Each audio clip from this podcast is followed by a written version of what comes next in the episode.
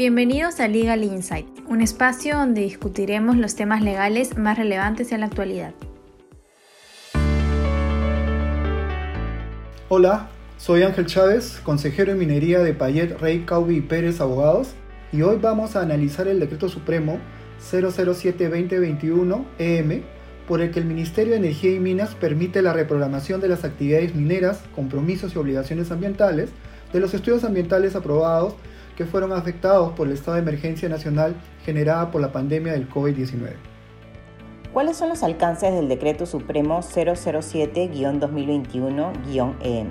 El jueves 1 de abril de 2021, el Ministerio de Energía y Minas publicó el Decreto Supremo 007-2021-EM por el que se regula la reprogramación de las actividades mineras y sus respectivas medidas, compromisos y obligaciones ambientales asumidos en los estudios ambientales aprobados e instrumentos de gestión ambiental complementarios y sus modificaciones,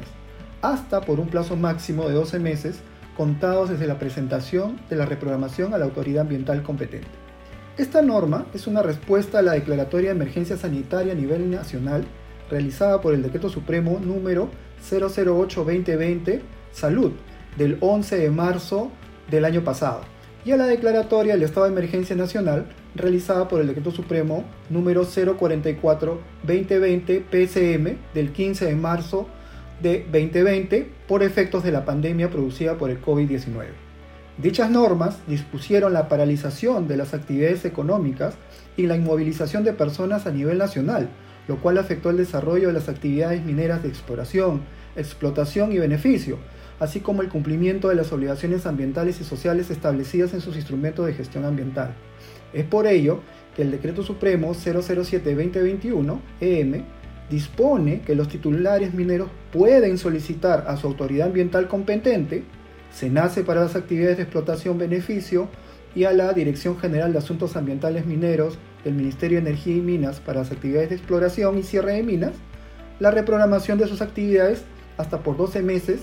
las cuales se vieron afectadas por la pandemia del COVID-19 y las medidas dictadas por el gobierno peruano.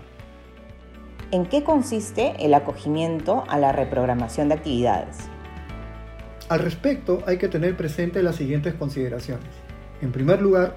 la reprogramación de actividades es aplicable a las actividades mineras y sus respectivas medidas, compromisos y obligaciones ambientales asumidos en los estudios ambientales aprobados, instrumentos de gestión ambiental complementarios aprobados y sus modificaciones que como consecuencia del estado de emergencia nacional ante el impacto del COVID-19 o emergencia sanitaria no se hayan podido ejecutar y ello no implica la modificación de los compromisos u obligaciones vigentes. En segundo lugar, la reprogramación de las actividades, medidas, compromisos y obligaciones ambientales a consecuencia del estado de emergencia nacional o emergencia sanitaria se presenta ante la autoridad ambiental competente, SENACE, DEGAM, gobiernos regionales, sustentando dicha reprogramación. Cabe mencionar también que el plazo para acogerse es de 45 días hábiles que se computan a partir del 5 de abril del presente año.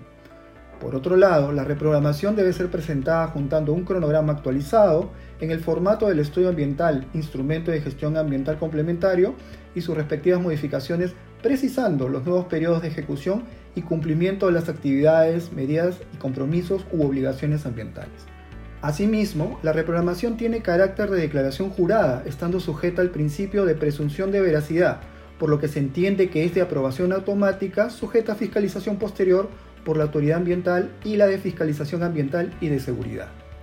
Por último, el titular minero debe remitir a la entidad de fiscalización ambiental, OEFA, y en seguridad de infraestructura o SINERMIN, el cargo de recepción del cronograma actualizado, el mismo día de su presentación ante la autoridad ambiental competente. Asimismo, cuando la reprogramación involucra obligaciones de carácter social, el titular minero debe comunicar adicionalmente a los representantes de los actores sociales de ello.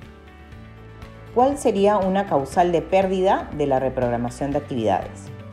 Si la entidad de fiscalización ambiental o EFA detecta que las actividades mineras sujetas a reprogramación contravienen lo dispuesto en la norma o como consecuencia de dicha reprogramación se evidencia un inminente peligro o alto riesgo de producirse un daño grave al ambiente,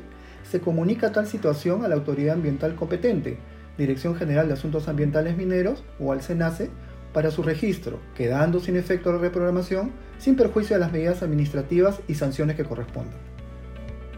Gracias por escucharnos. Si tienen alguna duda o consulta pueden escribirme a acm.prsp.com.pe. Asimismo los invitamos a seguirnos en nuestras plataformas digitales de LinkedIn y Facebook y visitar nuestro blog donde podrán encontrar las últimas novedades en temas legales y mucho más. Esto fue Legal Insights. Gracias por escucharnos y hasta la próxima edición.